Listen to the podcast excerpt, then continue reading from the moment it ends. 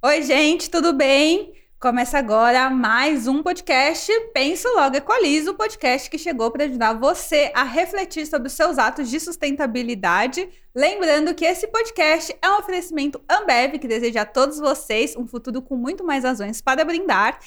E falando em Ambev, hoje eu tô aqui com uma pessoa que vai tirar todos os mitos sobre a indústria, que vai ajudar a gente a pensar mais sobre o nosso consumo que é a Karen da Ambev. Nossa, Karen, tô muito feliz de ter você aqui hoje. Muito ah. obrigada por ter aceitado esse convite. A Karen é gerente de sustentabilidade da Ambev, né, Karen? Karen esteve na COP. Eu não tive na, não estive na COP, mas eu trago amigos que estiveram lá para me contar o que aconteceu. Karen conversou com a primeira dama, com a futura primeira dama. A Karen não é brincadeira, não. Então, Karen, é, a nossa conversa aqui hoje é, é, aquela conversa que a gente tem todo dia, quando a gente se fala lá no WhatsApp, quando a gente se fala no Zoom.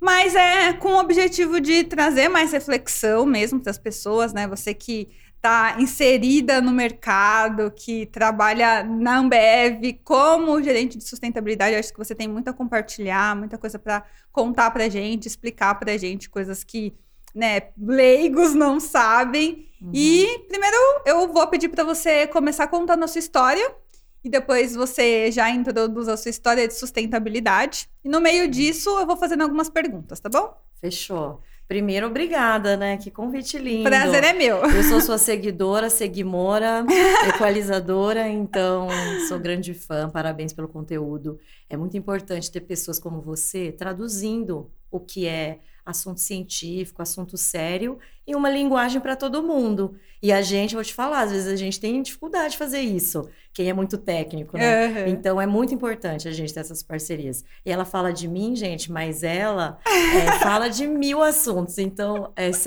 eu sigo você no Instagram já, né? Um tempo. Uhum. E aí eu falo, meu, ela fala de tudo, muito de plástico, mas de tudo. E aí é super legal que a gente tem se aproximado cada vez mais. E fico feliz com essa parceria, hein, da ah, firma. eu também. Ah, que bom. Você tá aqui representando a firma, Eu tô, ah, um pouco de firma, um pouco isso aí, vambora.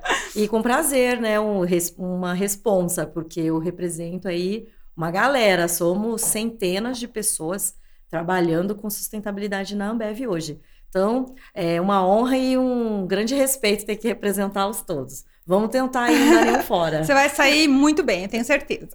Ah, então tá bom. Então vamos lá, conta a sua vamos. história e aí a gente vai desenrolando aqui essa conversa e trazendo mais consciência ambiental, tanto que o nome do podcast é Penso Logo Equalizo, né? Então uhum. vamos refletir, vamos pensar para que no final dessa conversa a gente consiga de fato ajudar as pessoas a equalizar de verdade. Muito bom, é isso mesmo. Bom, eu, eu trabalho com sustentabilidade já diretamente há 16 anos.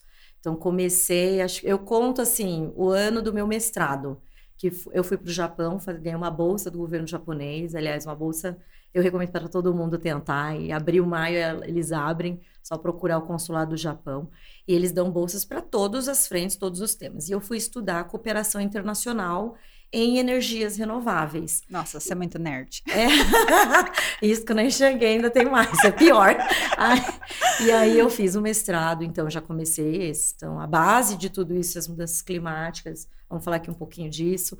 E daí voltei para o Brasil e queria me tornar uma consultora em sustentabilidade. Levei seis meses e consegui.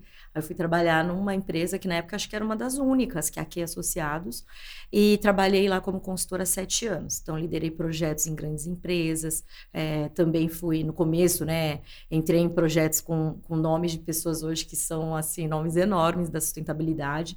Então, trabalhei atendendo grandes empresas de todos os setores que você imaginar.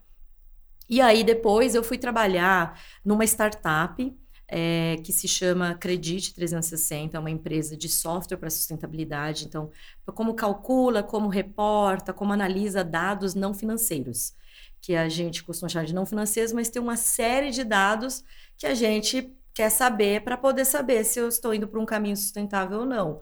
Então, vai desde dados de pessoas, dados de projetos sociais, ambientais, até o que vocês imaginarem de conexão com os dados financeiros que a gente conhece já com mais tempo. E aí trabalhei, então eu ficava um pouco em São Paulo, em Chicago. E depois disso, é, fui mandada embora e fui procurar emprego. Aí eu recebi várias ofertas na época e escolhi uma a pior. Acontece, né, gente? E aí trabalhei, fiquei algum, um, um mês, até hoje é, teve problemas, né? Mas uh... o que, que era essa proposta? Ah, porque eu trabalhei e depois não quiseram me pagar, então Putz, eu saí. sério? Tem de tudo nesse nosso mundo. E tudo Mas bem. Mas era na área de sustentabilidade? Era, e são nomes famosos. Mas não vamos dar nomes. E aí, tudo bem, isso passou. Aí fui fazer. Na época né, da consultoria, eu comecei um doutorado. Então, eu terminei o doutorado logo no fim do meu trabalho e fiz um doutorado em energia e sustentabilidade na USP também. Hum. Super legal, recomendo. Quem quiser tentar, né? É uma, é uma equipe de docentes e discentes maravilhosos. E aí fui para o CEBEDES, que é o Conselho Empresarial Brasileiro para o Desenvolvimento Sustentável, onde eu gerenciei a, a parte técnica de clima, energia e finanças sustentáveis. Então, fiquei lá quase dois anos trabalhando com essa agenda, liderando empresas né, pelo Brasil, e eles são parte de uma rede mundial né, do World Business Council for Sustainable Development, que tem conselhos regionais de empresas em muitos países. Então foi super legal aprender um pouco de advocacy, um pouco de é, articulação é, e trabalhar com isso, né, com uma série de empresas líderes no Brasil. E depois disso, entrei na Ambev, onde eu tô agora, e vai fazer quase dois anos. Pouco tempo, mas a gente brinca, parece ano de cachorro. então, parecem sete, assim. Mas eu amo, o trabalho é super legal as pessoas, as lideranças são super engajadas no tema, né? E eu sempre falo assim que se a gente hoje tem o risco de é, se a gente não fizer a coisa certa, a gente tem o risco de não atrair os talentos certos. E aí o meu VP, né, o Rodrigo, a gente adora ele, ele fala assim, é, se não fizer direito, nem eu fico aqui. eu falei, eu também não, ele, então vamos embora. Então é nesse nível de engajamento que é gostoso de trabalhar, é por isso que as coisas saem. Então, a Ambev tem se destacado cada vez mais né, na frente de sustentabilidade, e, e, porque a gente não tem uma área só, a gente tem diversos setores, diversas frentes trabalhando com isso. Então, eu sou uma das 10, 11 gerentes de sustentabilidade da Ambev. Uhum. Então, depois eu vou te falar, tem uma frente só de logística verde, tem uma frente só de embalagem, e tem uma frente só no agro, então são pessoas liderando que se conectam com o resto, né? O tempo todo. Ah, então tá. a gente tem temas que a gente chama as frentes de negócios, por exemplo, embalagem, é, fábricas, e a gente tem alguém, é, pessoas como eu, a Mariana, outras gerentes que pegam os temas, então clima, água, e a gente vê isso cruzado. Então é, né, uma turma indo assim, uma turma indo assim. E é ótimo porque aí você conecta clima em todas as frentes. Então, hoje a nossa estratégia lá, a gente chama de estratégia de sustentabilidade do campo ao copo, é porque a gente vai desde o agro, passa pela fábrica, pela é, logística, pela distribuição, até chegar a cervejinha em casa, até chegar no ponto de venda, né? Os nossos parceiros do, do varejo. Coisa que ninguém pensa, né? Tá é... tomando lá a cerveja, tá tomando lá a bebida, nem imagina o caminho que aquela bebida percorreu para chegar até ele. Ai, gente, uma ideia. Você devia ir lá com a gente um dia. Você vai fazer isso melhor que a gente. Mostrar, né, todo claro! o caminho. Não é legal? Ai, nossa, super. Topo muito. Pode me levar. então vamos. Pode me levar. Muito bom. E conta um pouquinho o seu trabalho mesmo na, na Ambev, assim, claro, na, claro. na prática. Como que, que funciona? Qual que é a sua rotina do dia a dia? Quais ah. são os seus desafios é, na sua rotina de trabalho, né? Para que a sustentabilidade, no final, ela apareça, mesmo que intrinsecamente. Ah, maravilhosa. E assim, a gente, o meu trabalho, ele é muito parecido com outras gerências de sustentabilidade em outras empresas. E é bom porque tem muita gente querendo entrar né, nesse mercado, então é uma pergunta boa. E na Ambev, é, como eu expliquei, somos muitos gerentes então, eu cuido de tudo que é ação climática. Isso hum. quer dizer, hum. tratar todos os, né, todas as maneiras de a gente combater as mudanças climáticas. Então, no agro, por exemplo, eu vejo isso com o Vitor, que é o nosso gerente que está lá, como a gente faz o agro se tornar mais sustentável. Então, a gente está aí com hectares, milhares de hectares agora de agricultura regenerativa, que é uma agricultura que recupera o solo. Então, ela deixa melhor do que quando entrou.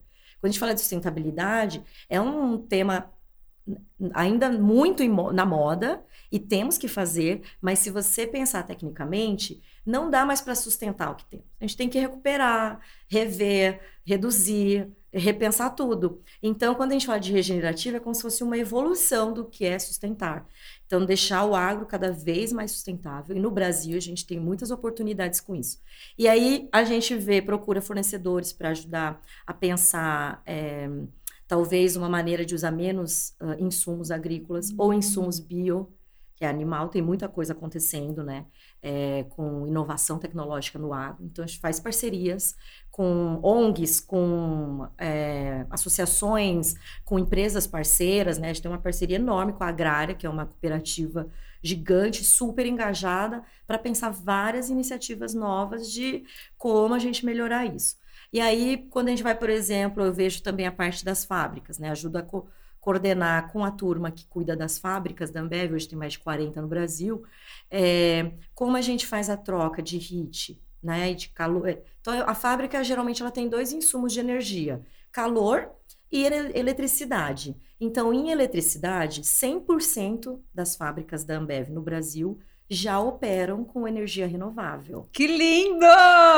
Parabéns! A equipe é demais, Renata, equipe da Paulinha, incríveis. Então eles conseguiram. Então hoje sempre quando você beber a cervejinha aí, o guaranazinho, bebe sem culpa em relação a isso. e demorou muito para vocês alcançarem esse marco ou não? A gente começou a trabalhar, a gente trabalha com eficiência, né? Uma, é uma mentalidade de eficiência na Ambev já desde quando ela foi criada, uhum. então 20 anos, mas que a gente está investindo em energia renovável nos últimos 5, 10 anos, mas muito mais aí nos últimos 5 anos, quando a gente lançou uma, as metas de sustentabilidade. Então, em 2017, a gente lançou as cinco metas 100%. 100% de eletricidade renovável nas nossas operações. E é para 2025, mas a gente já adiantou. Então, como a gente cuida de seis países, é, Chile, Peru, é, Chile, Paraguai, Uruguai, Argentina, Bolívia e Paraguai. Paraguai já falei. E Chile? Já falei, né? Chile, Chile Uruguai, Paraguai, Bolívia. Argentina, Argentina e Brasil. Então, ah. hoje a gente tem 100% de eletricidade renovável em todos eles, exceto a Bolívia. Então, estamos aí buscando. É... Mas o que, que acontece com a Bolívia? A Bolívia, ela, ela tem o... Ela está em cima de uma grande reserva de gás natural. Hum. Então, disponível, bem barata. Então, tem a ver com a política pública. Muita coisa tem a ver com a política uhum. pública. Então, tem uma certa dificuldade. Mas a gente está encontrando, sim, fornecedores e parceiros para fazerem. Então, a gente quer aumentar, né? A, a, a gente chama de capacidade instalada. É, de quanta energia renovável o país pode gerar para poder fornecer para as nossas fábricas. E agora a gente está indo além, já que a gente já resolveu o nosso, o que a gente pode fazer? Ajudar o outro, né? Os bares e Ajudar os amiguinhos. É, os amiguinhos, exatamente. Os é. nossos grandes parceiros. É a cara do nosso negócio, é o nosso bar, nosso boteco, nosso amigo do restaurante, os mercadinhos. Então, a gente tem uma parceria com uma startup que a gente acelerou, chama Lemon Energia. E é uma startup incrível que eles fazem, eles né, geram a energia renovável é, de painéis solares e tal, joga na rede. Então a gente vende essa energia renovável para o ponto de venda. Hoje tem 4 mil, mais de 4 mil bares e restaurantes já utilizando. Então a gente está aí mapeando outros fornecedores para ter no Brasil inteiro. Porque é algo que assim, a gente tem lá geladeiras com as bebidas. E a gente é dono de muitas delas, mas algumas a gente empresta para o bar. E é, às vezes é um peso né, para a conta de energia desse, desse comerciante. Então, pensando nesse problema, tanto da, do custo de energia, que é mais barato, a energia renovável é mais barata, uhum. e ela é mais segura, porque a gente está garantindo que é uma energia que vem né, do sol, não precisa ficar chovendo ou não chovendo. Então, é super bom, não tem nenhum gasto com investimento, não tem que pôr painel solar lá. Ele pega direto do, da rede mesmo. E a gente joga energia, né? A Lemon joga energia verde na rede. Então é incrível, né? Fica mais barato para ele e ainda zera as emissões de escopo 2, que é o de eletricidade deles. Nossa, muito legal. E você falou uma coisa muito interessante, que é a questão do um ajuda o outro. Que na sustentabilidade eu acho que Sim. deveria ser uma regra, assim, muito firme para todo mundo, né? Então, o grande ajuda o pequeno, que em algum momento vai se tornar Sim. grande e vai continuar ajudando. Sim. Vocês sentiram alguma dificuldade nisso, de chegar nos pequenos e, e mostrar, olha, vamos seguir nesse caminho? Como é que foi para vocês? Ou vocês chegaram lá e eles falaram, não, beleza, vamos topar. Porque como o, o, pequeno, né, que às vezes não tem tanto conhecimento quanto o grande, acaba às vezes tendo um pouco de é, restrição, medo. Então, você, né, como representante da Ambev, conta pra gente aí como uhum. que foi essa aproximação, foi bom, dá para replicar isso em, em, outras, né, outros segmentos de empresa, como que é isso? Dá, dá sim. E é isso, a, gente, a palavra do momento é competitividade, né, que é uma mistura de cooperação para criar mais competitividade. Então, na sustentabilidade, a gente gosta de dizer que não tem competição. Nós estamos numa Exato. agenda em conjunto temos uns problemas para resolver. Então, quanto mais gente, melhor. É, quem começar antes, talvez a gente esteja pagando um pouco mais caro, talvez. Aí eu vou te falar dos caminhões, talvez. Mas que, é, é, como uma grande empresa, nós temos responsabilidades também. Né? A gente sabe disso. Não existe uma lei ainda para diminuir as emissões das empresas, mas a gente se colocou meta, a gente tem metas claras, estamos acompanhando, investidor, consumidor, todo mundo está sabendo. Então, quando a gente fala as nossas metas e como a gente quer chegar lá, tá tudo no nosso site. E tá toda hora que a gente fala em qualquer lugar, a gente aproveita. Porque é assim que as, as startups, os empreendedores vão saber e nos procuram. E somos uma plataforma hoje, a gente não tá mais. A Ambev, você pode ver, a gente não usa mais só cervejaria Ambev, a gente é mais que isso hoje. Tem uma série de serviços, é, tem software, então a gente tem uma plataforma incrível, chama BIS. E dentro do BIS a gente está oferecendo a energia renovável onde a gente consegue. Então, o meu maior freio hoje é porque eu não tenho mais fornecedor de energia renovável. E estamos aí falando com uma dúzia já e vamos tentar achar e fechar negócio com todo mundo para eu poder oferecer isso, porque a gente tem um milhão de pontos de venda. Imagina o que a gente consegue ajudar, né? E para nós é temos o nosso interesse porque o consumo de eletricidade por causa das da cervejinha gelada. Ninguém toma cerveja quente no Brasil. Então, a gente é responsável por essa emissão. Sabia que quando você compra uma, uma bebida quente, a gente calcula uma premissa de quanto vai gastar de energia para você gelar na sua casa. Porque essa emissão eu tenho que, né, tenho que me responsabilizar por ela. Então a gente contabiliza tudo.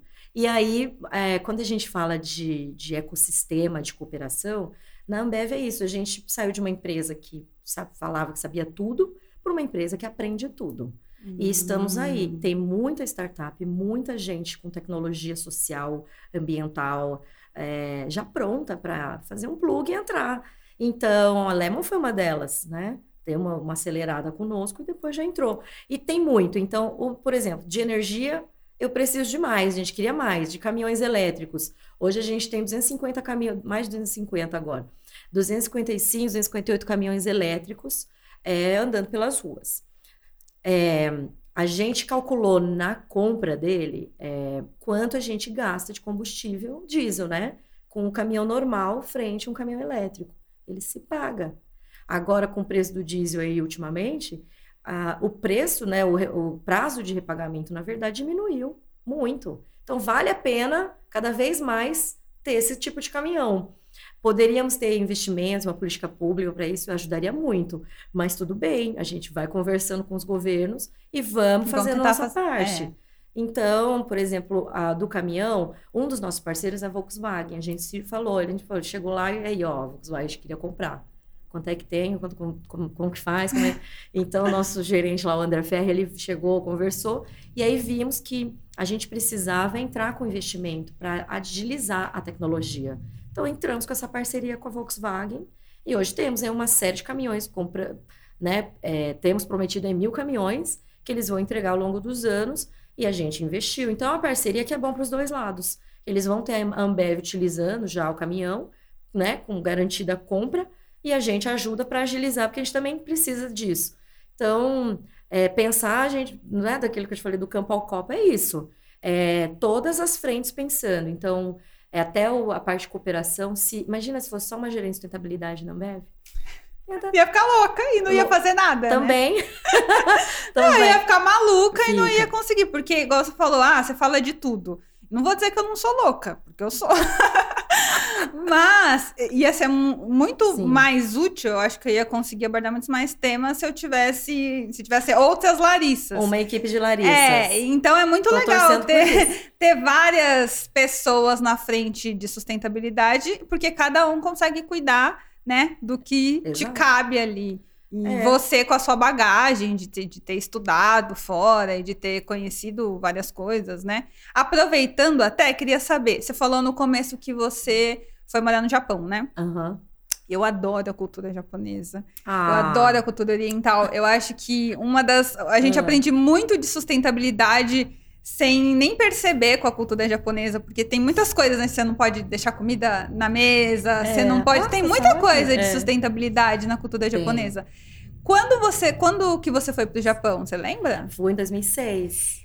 Como que. Porque assim, eles já são da sustentabilidade há muito tempo, né? Como Sim. que era lá eh, nesse período? O que, que você lembra de você ter visto de sustentabilidade, de. Eu vou dar um Tudo bem que você já é da, você já é japonesa, né? Mas, sou. mas você nasceu no Brasil. Sim. Então, como teve um choque de você ir pra lá? Tem um choque porque eu, eu, eu brinco assim, né? A pessoa, mas você é o quê? Você é japonês? Eu falei, não, eu sou descendente. Eu falo assim, o hardware japonês e o software brasileiro. Então fica meio bagunçado, mas é ótimo, e temos muitos, né? Então, muita gente de descendência asiática, do leste asiático, somos muito parecidos. Então, tem muito coreano, chineses, japoneses, somos parecidos fisicamente, mas somos muito mais parecidos culturalmente. Então, o povo japonês, ele vem do, do povo Han, que é do, né, do mainland lá da China e tal. Então, tem muita coisa aí no passado junto.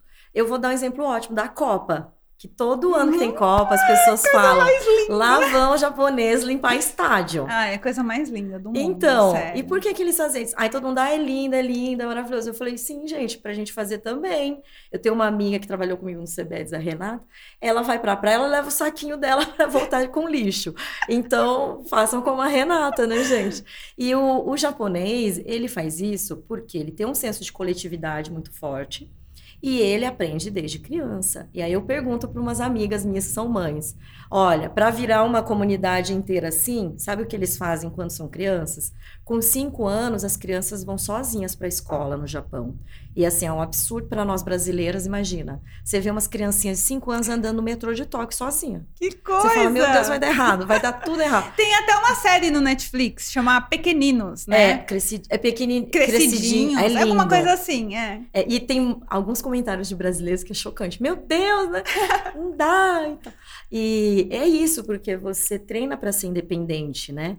Então, na- nas escolas, essas crianças de 5 anos começam a limpar a escola. Eles limpam o banheiro, eles servem o almoço entre eles, um carrega a panela, outro serve. São crianças, começa com 5 anos. Então, será que os pais brasileiros deixariam seus filhos limparem o banheiro na escola? Então, tem um senso também aí de elitismo, um senso de é, higienismo, talvez, talvez seria difícil. Mas é assim que eles começam. Então, na minha faculdade no Japão, né, eu fiz Hiroshima University, Universidade de Hiroshima, não tinha, gente, é, é, staff de limpeza. Cada, as, a- os alunos se organizam e limpam o andar, o corredor, uma vez por semana. Ah, tinha um staff para limpar a janela por fora, o resto não tinha. Então, quem vai para o Japão passear, espero que você vá um dia, já que Ai, meu sonho, vamos juntas. Vá- Ai, um prazer, eu vou, carrego sua mala. E sirvo de guia, né? E você anda na- em Tóquio, assim, você anda em Tóquio, é uma, uma das maiores cidades do mundo. Não tem sujeira na rua, porque eles aprendem. E não tem lixeira. Então cada um carrega e leva para casa. demais Porque aí você isso. separa direitinho, né? Então tem toda uma separação e tal. O dia a dia é assim lá. Então, é, esse negócio de, de não desperdiçar, como é que você sabia? Uma vez eu fui num, num. Na verdade, eu sempre assisti vários filmes da Ah. cultura oriental. Sempre amo. Jack- Tudo bem que o Jack Chan é chinês, mas eu amo Jack Chan. Também. E, e várias. Aí tem. Meu pai assistia muito aquele Karate Kid, que o Mestre Ai, Miyagi é japonês, né? Mais uma vez eu fui num restaurante japonês na Liberdade, que ele seguia à risca toda a cultura oriental e do Japão. E a primeira coisa que a gente escutou foi: é um rodízio, mas você não pode deixar comida no prato. Se Ah. você deixa comida no prato, você vai ser cobrado por isso. Olha só. E, e aí ela explicou, e isso é uma cultura no Japão. No Japão, ninguém deixa comida no prato. Então, coma, Sim. peça o que você vai consumir. E eu achei isso muito legal, porque você vai em rodízio, sei lá, qualquer outro rodízio aqui em São Paulo ou no Brasil, É de rodízio japonês, a pessoa, ah, vamos comer, vamos comer. Aí o garçom coloca Faz um pratão um monte de comida lá É. e depois aquela comida acaba sendo jogada fora, né? E eu achei que eu falei, nossa, que sensacional. Naquele momento eu me senti no Japão, assim, eu já É. Que amava bom. o Japão e fiquei com mais vontade ainda de conhecer. E assim, tecnicamente, do ponto de vista de emissões, é, a gente gasta muita energia, muita água para fazer comida, para transportar comida, para cozinhar comida.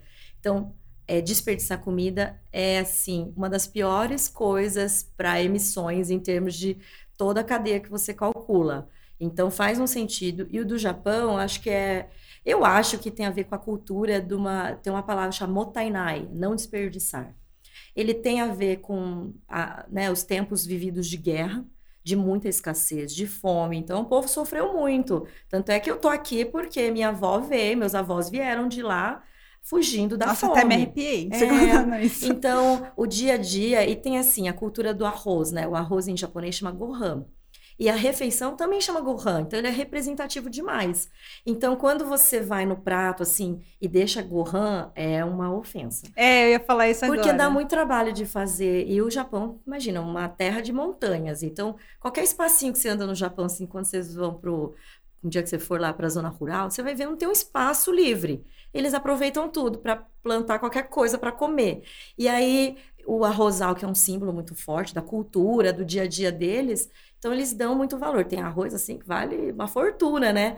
Tem vários níveis de arroz. E aí, imagina você, todo o trabalho que deu para colher, para preparar, para cozinhar, é, e com a culinária japonesa, né, toda cheia de tradições e, e costumes, e você desperdiçar aquilo é bem feio mesmo. Então, acho que tem um pouco da cabeça de escassez, né, de guerras, de sofrimento, de ser uma ilha. É, e essa ilha, eles pensam, vou jogar fora, jogar fora onde? Então, se a gente tiver a mesma cabeça com o planeta, Aham. nosso- metade dos nossos problemas estão resolvidos. Nossa, se todo mundo seguisse né, a cultura do Japão, a gente chegaria muito mais rápido a um nível de sustentabilidade global, né? Talvez sim, é, talvez sim. Mas eles usam muito plástico, você fica doida lá. Não, mas pelo menos eles não deixam jogado nos, Não, nos não, lugares, é. nos estádios. E eles reciclam, que é uma Sim. diferença do Brasil, Muito, né? É, Porque o Brasil recicla menos de 4%, né? é. E, e então, assim, o meu problema com o plástico é a gente não recicla. Então, se a gente não recicla, pra que que a gente vai ficar usando coisa que a gente não vai reciclar depois, que vai ir para um aterro, que vai para um lugar que não, que não deveria ir, né? Então, esse é o problema. Inclusive, já vamos entrar nesse tema aí do Vamos. plástico. Vamos. Como que você, que está na indústria, vê essa questão do plástico? Como que tá os avanços para embalagens mais sustentáveis? Eu sei que talvez não seja a sua frente lá na Ambev, Não, mas assim. você deve estar por dentro disso. Conta pra gente aí, o que, que você acha? Um pouco. É, vamos, um dia tem que trazer aqui a Nayara e a Karina, hein? Chama elas, pode vir. Vamos, elas manjam muito. É, Ambev entende o tamanho da nossa responsabilidade. Não somos o maior poluidor do Brasil de longe, mas nós temos responsabilidade porque o nosso principal produto ele é consumido em pequenas quantidades. Então a gente precisa de embalagem. E embalagem na pandemia, imagina, né? Antigamente a gente ia no bar tomar um litrão, uma garrafa grande com os amigos. Na pandemia a gente começou a ficar, né, mais em casa, é, ficamos em casa, tomando menos quantidade, menos pacote, é, como é que eu digo? Menores quantidades e mais embalagem. Foi um caos. Então, ainda estamos tendo dificuldade de encontrar, né, é, embalagens e de a, e a preço, né, o preço. Então, é um grande desafio. E a gente tem ah, duas metas ligadas à, à embalagem. Então, a primeira é de termos 100% das embalagens feitas majoritariamente, que é 50% ou mais, de conteúdo reciclado e ou retornáveis. Então vocês vão ver cada vez mais a Ambev lançar, e a gente lançou o litrinho que a gente chama, né, a garrafinha de Skol, Antártica e Brahma, retornável, e tem um ganho para o consumidor, porque ele só paga o, li- o líquido. Então a gente vai voltar para aquela cabeça lá antigamente, não sei se você é, é jovem como eu, mas eu levava casco de, de refrigerante no- na padaria para trocar. Vamos voltar um pouco com isso. Mas é claro que o mundo mudou, somos mais modernos, temos maneiras de fazer isso melhor. Então, hoje temos o aplicativo, vocês vão, a gente vai conseguir ver onde é o lugar mais, mais perto para trocar. O Zé Delivery hoje já a maior parte da, das entregas já é com o casquinho. Ah, e o que é que ótimo, legal. porque a pessoa consome, deixa o casco lá, quando ela pede de novo, a gente já pega esse casco e volta. O próprio entregador, nossos parceiros fazem isso. Então, é um movimento para isso. E um outro, uma outra meta que você vai gostar e que é o, o, a meta de acabar com a poluição plástica das nossas embalagens. Então, sim, tem muita inovação, temos algumas vários testes né, rodando é, com o uso de materiais biodegradáveis. Então, a gente lançou um BioRing, que é aquele negócio, aquele suporte que conecta as latinhas feita de palha de milho. Então, essa é uma parceria. Ah, eu recebi esse na, na cerveja Colorado. da Colorado, que aí você pode compostar. É. Sensacional. É sensacional. isso. Pode enterrar no seu quintal, picar, fazer o que você quiser. E ele é uma parceria com uma outra startup chama Growpack, que é demais, gente, é demais. Então, eles agora estão crescendo, eles foram acelerados por nós, e hoje eles estão crescendo, estão com uma fábrica em Campinas, e que bom, né? Então a gente precisa de mais soluções biodegradáveis. E o Brasil é rico em, em, resíduos, né? Biorresíduos que a gente chama. E dá para usar. Então, nós, como grande, podemos investir e tentar, vamos testando.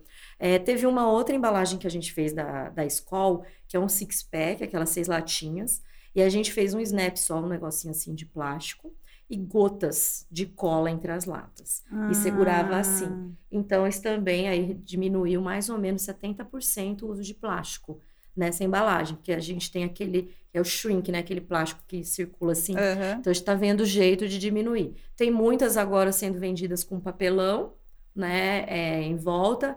E é uma luta. Então, essa turma de embalagens da Ambev é uma equipe enorme e super é, técnicos e super focados nisso para pensar, é, vamos começar a vender mais um, é, retornável? Então, daqui quantos anos vamos precisar de quanto? Então, o que a gente está fazendo? A gente está é, construindo a segunda fábrica de vidros da Ambev. Então, a gente tem uma no ah, Rio. É, para ter a nossa própria fonte, né? Para criar, para ter o, o vidro, mas utilizando aí o mínimo de energia de calor, né, que não é renovável ainda, mas ela vai se tornar, e eletricidade, todos os melhores números aí de eficiência, indicadores de eficiência de uso. E reciclagem de vidro é muito complicado. Então, ano passado, que ano não, esse ano, a gente lançou a primeira garrafa 100% feita de vidro reciclado, que até a Colorado também pegou e fez aquele, é, fez uma propaganda de caquinho, né? Lembra aquele muito legal de caquinho de, de casa de vó, né? Do, aquele caquinho vermelho, usaram essa, essa foi uma, uma jogada boa e a gente conseguiu fazer algumas, só que não é um processo fácil, é um processo caro ainda, mas que a gente já mostrou que é possível. Então, esperem mais, aí vai ter mais coisas. E estamos abertos. Se tiver é. gente ouvindo aí, procurem. É, procurem levando em consideração que a Ambev é uma aceleradora, aqui, ó. Se você é uma startup, tem uma boa ideia, entre em contato com a Ambev, porque pode ser a sua chance e a chance do planeta, inclusive. Né? Exatamente, né? de, pode de crescer, todo mundo cresce junto. E o interesse é genuíno. E, a, e nisso realmente não tem competição. A gente é. se junta com concorrente, com todo mundo para resolver. Então, pode Isso aí é muito legal. E agora vamos falar de COP. Me conta. Ah, vamos. Me conta tudo que aconteceu na COP, o que, que você viu de mais legal. Eu vou fazer aqui uma declaração Ai, que eu não sei se, é, se você vai me julgar por isso. Mas eu fico pensando assim, né? Hum. Quantas COPs a gente vai ter que ter pra gente de fato resolver as coisas? É, eu entendo a importância da COP, é um momento que as, né, todo mundo tá lá para conversar, mas a gente conversa o ano inteiro sobre o mesmo assunto, né? Daqui a pouco o mundo vai acabar e a gente está fazendo COP ainda. Mas eu acho que foi é. legal você estar tá lá para você ver de perto e, e poder uhum, compartilhar aqui sim. com a gente o que, que, de fato acontece, o que, que não acontece, o que, que você viu de legal, o que, que você acha que pode melhorar, quantas COPs a gente vai ter ainda. É a pergunta que não quer calar, né? Ai, não é brincadeira, não. Eu sei, é, é, é, negociação multilateral é bastante frustrante, sim, porque ela demanda tempo, ela demanda é, muita interação entre as pessoas, muito jogo de cintura. Imagina você ter 200 pessoas, não vou nem falar país, 200 pessoas num, num lugar para decidir alguma coisa. um é jantar, né? Vamos decidir o que comer. 200 é. pessoas. Agora multiplica isso, são países com diferentes vontades, diferentes interesses, difer... é muito complicado. É, a gente está falando de países aí né, em desenvolvimento, países insulares, são mais de 40 que vão desaparecer com o derretimento das calotas e o aumento do nível do mar. Então, você, lá na negociação interministerial, que você tem, que aparece no, na TV, uhum. aquele fundo azul, todo mundo com os, as plaquinhas com os nomes. Essa é a reunião oficial das partes, né? Conferência das partes, por isso que é COP. E as partes são países, então vá, vão representantes de cada país, o Brasil vai, é, todos os países são membros da convenção, que a gente chama Convenção do Clima, vão.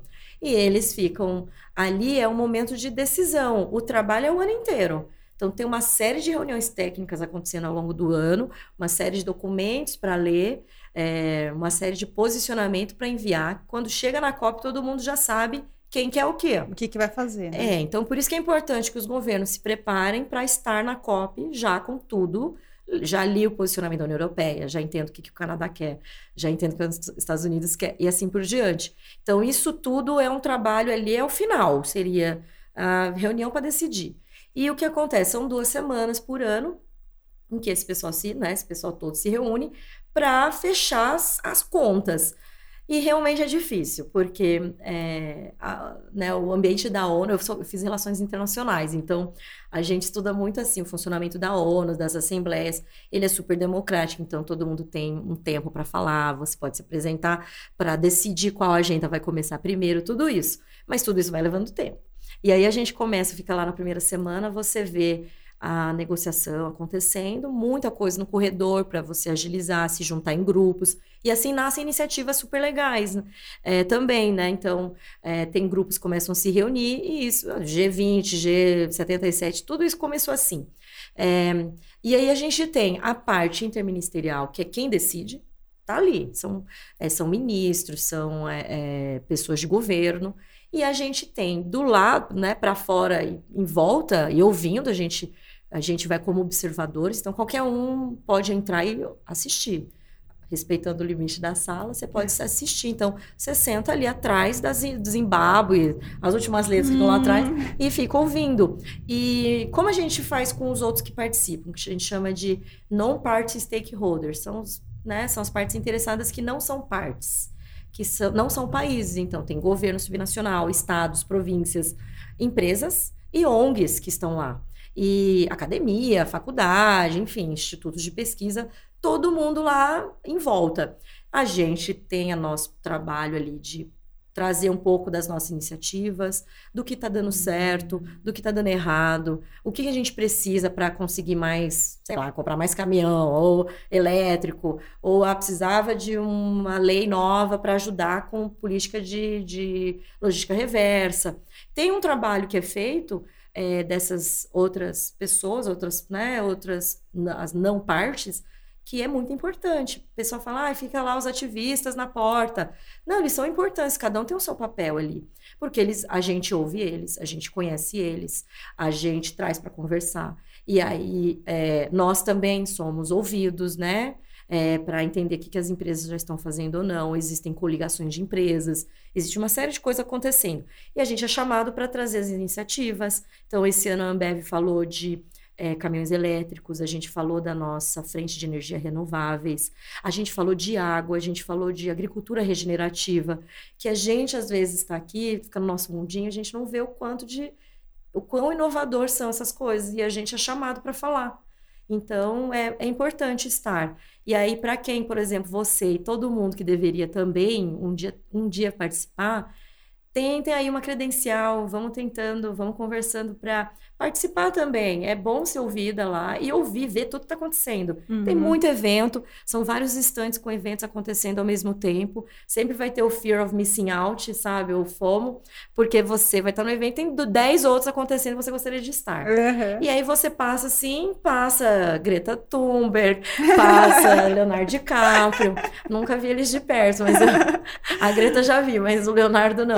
Então, você vê nomes de ativistas climáticos hoje, né, que estão ali. Então, é um acesso mais facilitado, né? Para quem consegue chegar lá também, né? Na COP, é, não é porque fácil. não é para todo mundo. Né? Não, não é todo é mundo uma que pena. consegue. Não, não mesmo. Então a gente pode pensar assim. Acho que você até clareou aqui as minhas ideias. Tá? A A, COP ela é um trabalho anual que no final, né, dessas duas semanas, vão resolver ali o que está acontecendo. Isso. E aí também há um espaço para que outras pessoas sejam ouvidas. Tudo bem que eu penso que poderia só ser um espaço para as outras pessoas serem ouvidas, né? E que o problema real já deveria ter sido resolvido há muito Ai, tempo. Uhum. Mas eu entendo que você, quando você diz, ah, é, são muitas pessoas para resolver um monte de coisa, É. né? Eu, eu entendo esse lado. Mas você acha que a gente, que a COP, ela tá caminhando para uma coisa boa, assim? Ou, ou vai ficar assim nessa, não vou dizer estagnada, mas É, nesse morno? é, um- é o que a gente se pergunta. Ah, tá. Você está muito Ainda bem alinhada. que não é só eu que tenho essa Não. dúvida.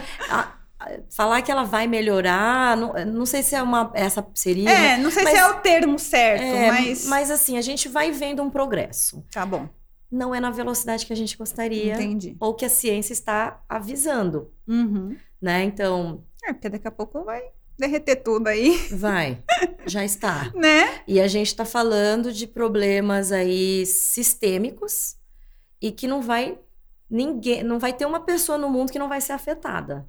Só que o problema da urgência é porque é uma questão de justiça. Quem menos polui, quem menos é o responsável, né? Quem menos se é, é, é, polui, quem menos emite, é o primeiro a pagar. Então ele é muito injusto. As mudanças climáticas é um, né? Ela acontece de uma maneira injusta socialmente. Então a gente fala dos negros, dos pobres, das mulheres, são os primeiros a sofrerem com os impactos das mudanças climáticas. É a dona de casa que vai pagar mais caro pelo alimento. É alguém, uma família, né, que num país em desenvolvimento que mora mal, que não mora numa moradia, não tem uma sofrer, moradia né? segura, que vai perder a casa. Então, a gente já está vendo isso acontecer Sim. algum, há alguns anos. A ciência avisa aí desde os anos 70, antes talvez, né, do que está acontecendo. É, então, eu sempre brinco assim, eu sempre trago a palavra do IPCC. Então, para você ter um minuto para ouvir a palavra do IPCC.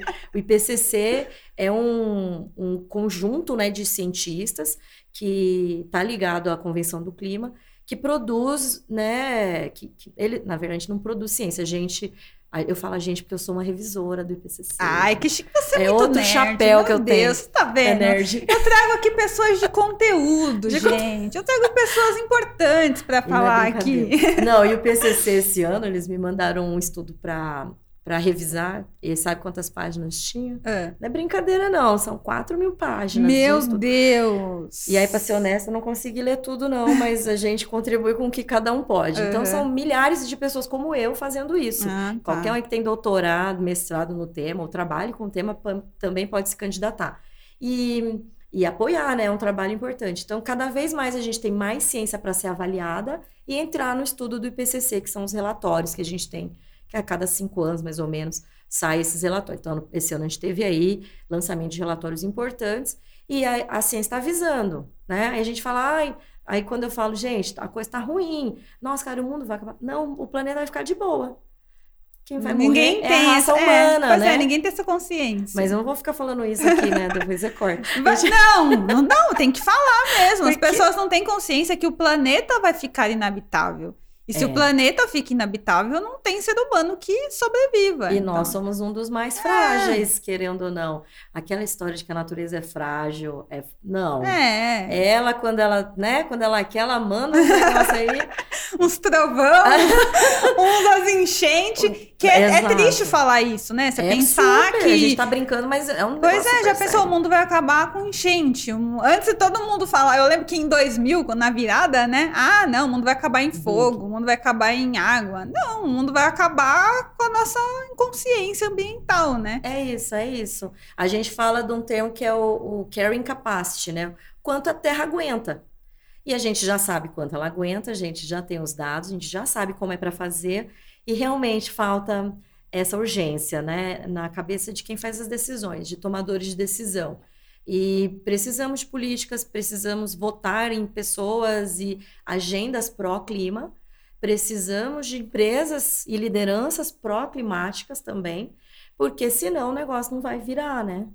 E a gente vai começar a pagar cada vez mais caro pelas coisas, pela vida, por tudo, por causa dos impactos das mudanças climáticas. E já começaram. Então, é, tem, a gente já está pagando bastante coisa, né? Já. E é que a gente nem calcula direito. É. No dia que a gente aprender e começar a calcular todo mundo, a gente vai ver que é muito maior do que está estabelecido, que está previsto, né? Então, é, é tem essa urgência, a gente já sabe, mas realmente não é tem muito que difícil. fazer, né? É Tem muito difícil. Orar, oremos. Oremos e, e, como a gente fala, exijamos, vamos exigir. Uhum. Exige quem tem responsabilidade. Então, vamos exigir mais. Então, assim, num resumo geral, assim, num saudão geral da sua participação na COP, você acha que foi positiva? Eu acho que é positivo estar lá. É maravilhoso poder representar empresas, é, a nossa empresa. É maravilhoso poder falar das iniciativas que a gente está fazendo e que o mundo aplaude, né? Então o mundo não acredita. Cara, tem uma empresa no Brasil que já tem 250 caminhões elétricos. Eu tava, a gente participou de um painel que tinha é, senadora da Califórnia, uma membro de uma prefeitura canadense, e eles falando de um assunto que a gente já está muito na frente, entende? Então, tem coisa que a gente tem que se orgulhar e tem coisa para falar, nossa, quanto falta ainda. Mas é Hum. bom para ter esse momento de entender o que mais está sendo feito no mundo. Então, um lugar que você encontra, é, tem tecnologias japonesas, tem é, estudos sendo lançados lá. Você encontra os cientistas que, né, pra, é, no meu mundo são os meus superstars. então, aí lá você encontra Carlos Nobre falando, você encontra Marina Silva, você conhece toda essa turma, né, de pessoas envolvidas Uhum. com isso. Então, é sempre positivo participar. Legal. Do lado é, desse ano, do que teve de novo, de legal, cara, o tema de justiça climática foi, foi bem falado. Que bom, muita pressão, né? Foi num país africano, subdesenvolvido. A gente está falando de um país aí que sofre muito com, com secas, com adversidades ambientais. É, daqui em diante, todo mundo vai sofrer cada vez mais. É, e a gente viu que, assim, primeira vez, um, uma- um lançamento que teve uma coisa nova e boa foi o Fundo para Perdas e Danos. Então, é um fundo que os países ricos vão enviar dinheiro, ajuda técnica, financeira, para países que já estão sendo afetados pelo, pelas mudanças climáticas. Isso é novo, isso, é- isso foi de aplaudir de pé. Só que agora a gente tem um grupo de trabalho para definir quanto vai ser, quando e como. Então, é, teve uma decisão lá de um lançamento e agora tem que acompanhar. Então, tem coisa boa saindo. Teve, então, o artigo 6 lá que cuida né, do, do Acordo de Paris, que cuida do, do mercado de carbono. Também teve um bom andamento dele, mas ele não foi completamente finalizado, que é o livro de regras que a gente fala. Então, andou, algumas coisas andaram sim, mas realmente o que a gente estava esperando de mais ambição, né? Ah, De fato, resolver, né? Querer e resolver. É, isso aí é muito complicado. E aí realmente não foi, não foi essa COP. Então vamos torcer para a próxima. E a outra vai ser no Brasil, né? O presidente Lula ficou lá oferecendo, acho que a gente vai conseguir trazer para Tomara, na né? Amazônia. Aí eu quero ver se você não vai estar lá. Não, me leva, por favor. E, e como que é a, a primeira dama? Conta esse babado aqui que eu quero saber. Você falou Gente. que vocês ficaram super amigas, quero saber. Não é assim também, né? Na verdade, é, a gente soube que eles iam estar lá, né? Que o, o, o presidente ia para a COP. Peraí, gente, só um minuto. Tô suando aqui ainda. Calma, respira. Tô, é. Está indo super bem. Tá bem? Ah, só o calor. E aí, então, ela me procurou é, lá na COP, ela estava chegando, ainda não tinha chegado ainda, e ela pediu para conhecer um pouco mais, entender, ah, brifar um pouco do que, né, dos últimos acontecimentos da COP. E ah, quando eu propus para ela encontrar eu, um grupo de mulheres que trabalham com sustentabilidade, ela topou na hora. Nossa, Então a gente se sentiu super lisonjeada e não sei se todo mundo sabe, né? Mas a Janja, ela é uma profissional de sustentabilidade. Trabalhou muitos anos com responsabilidade social e eu atendi ela quando ela trabalhava na Eletrobras e quando era consultora. Hum. Então a equipe da Eletrobras, cara, são incríveis e ela era mais uma pessoa incrível lá trabalhando. É, veio da Itaipu, ficou na Eletrobras alguns anos e eu trabalhei um ano e meio, dois. Então, ela tem conhecimento profundo de políticas públicas e para as mulheres, trabalhou com mulheres na fronteira, é, trabalhou com gestão de sustentabilidade, auditoria e sei lá o que mais, né? Então. Muitas coisas. Né? Muitas. Né? Eu peguei uma janela de tempo com ela. E aí tem essas coincidências da vida e ela, nesse encontro, a gente trou eu trouxe umas 20, 25 mulheres de sustentabilidade aí é, desde grandes lideranças, aí, diretoras globais de empresas, a ativistas climáticas para conversar num papo super informal, mas disponibilizando nosso apoio para o que ela precisar e nesses temas. Então, tinha mulheres trabalhando com todos os temas possíveis de sustentabilidade e ela também. Então, ela trouxe um pouco da agenda que ela gostaria de, de levar né, adiante é, no governo, como uma agenda dela também liderando. E foi, foi isso. Então, foi um encontro em mulher, de mulheres se apoiando. Muita sororidade e uma troca muito rica. Foi isso. Nossa, muito legal. legal Mas então né? você, já, você já conhecia ela, né? Já, já conheci, já trabalhamos juntas. Ai, que legal, anos, que legal. 2000 e 2014, talvez, 2013, não sei dizer. É, faz tempo já. Não, mas, mas isso mostra como que, eu acho, vou dizer assim, o nosso povo da sustentabilidade é meio que uma aldeia, né? em algum momento vocês vão se encontrar, a gente vai, vai se encontrar, né? Vai. E se não se encontrar por bem, vai se encontrar por ma mais ainda, porque é. igual nós duas. É. Você me conheceu porque alguém lá no Ambev me conhecia, lembra que não, você me é, contou? É porque eu te segui também. Não, mas você falou que antes você me conheceu porque alguém da Ambev ah, te lá, falou de é, você. É. A Karina ou a Lisa foi. Isso. Elas indi... Ó, gerente de sustentabilidade da Ambev te segue e elas falam: "Não, segue ela". Eu fui seguir. E aí Não, então, e aí eu acho isso, eu acho legal, porque as pessoas elas acabam, né, se encontrando. Eu falei ontem na gravação de ontem, os dispostos se atraem, né? Ai, muito boa quem frase, tá, usar. Quem está disponível e quem quer fazer sustentabilidade é acaba verdade. se encontrando em algum momento, né? Maravilhosa essa frase, essa expressão. Gostou? Vamos usar. Dispostos se atraem. Olha, Karen, nossa conversa foi ótima, ah. adorei. Já até já acabou, falamos tanta coisa. Nossa senhora, já passou aqui o nosso tempo. É. Ah, que bom. Mas eu queria que você deixasse uma última mensagem, um, sei lá, uma reflexão de esperança. O que, que você acha? Você acha que a gente está no caminho certo? Você acha que dá para fazer mais? É, o que, que você ah, espera do nosso Brasil, do nosso mundo? Eu, eu, sinceramente, eu acredito que o Brasil pode ser, sim, uma potência na sustentabilidade. A gente só precisa ali ficar mais dispostos, né? Podemos. Mas fala aí a você, você que tem mais bagagem aqui, até do que eu para falar, até do que não, você tem muito mais bagagem do que eu, né? Só tava é na questão COP, de tempo. A pessoa estava com a primeira dama, a pessoa foi pro Japão. Quando eu crescer eu quero ser igual a você. Vamos, não precisa Mas me, me, deixa aqui a sua mensagem pra gente, por favor. Ah, eu, eu sou uma otimista realista, vamos dizer assim uh, sabe, tenho noção do quanto é, né, do, do papel do nosso trabalho, da nossa responsabilidade como mulher, como uma pessoa privilegiada, é, e por estar trabalhando numa companhia grande que afeta a vida de muitos brasileiros e pessoas do mundo inteiro. Então, entendendo é, isso, entendendo esse papel, vamos fazer o melhor que a gente pode e vamos fazer juntas. Então, eu sempre gosto de conectar as pessoas. Antigamente, meu apelido era Nokia Connect. então, adoro conectar pessoas. Nem sei se posso falar aqui. É, claro que pode. Eu, eu, adoro conectar pessoas e é essa conexão que a gente precisa. O problema é muito grande para ser resolvido sozinho. Vamos junto. E é criar isso. inimizades, né? Não, tipo, a ah, concorrente. Igual você falou no começo, eu até falei na gravação também de ontem. Não existe concorrência na sustentabilidade, não. sendo que a gente está trabalhando pelo um bem comum. A gente quer que o planeta é viva, isso. a gente quer que as pessoas vivam. Né? Lacrou, é isso. Lacrou. Lacrou. Ai, cara. Lacre feito com alumínio, utilizando energia renovável. Mais sustentável que isso não existe. e para ser reciclado, né, Lari? Tá certo. Então tá, Karen, uhum. super obrigada. Ah, As portas estão abertas para você voltar mais vezes. Chama toda a galera lá, todos os gerentes Vamos. de sustentabilidade da Ambev pra gente conversar aqui. Eu acho que a gente vai com certeza aprender e conseguir dissipar a nossa mensagem de sustentabilidade para mais gente, se a gente se une, Sim. se a gente conversa também, Sim. porque não adianta um ficar achando uma coisa, outro ficar achando outra, ninguém se conversar. Você, por exemplo, é, tirou meu mito da COP E foi muito bom isso.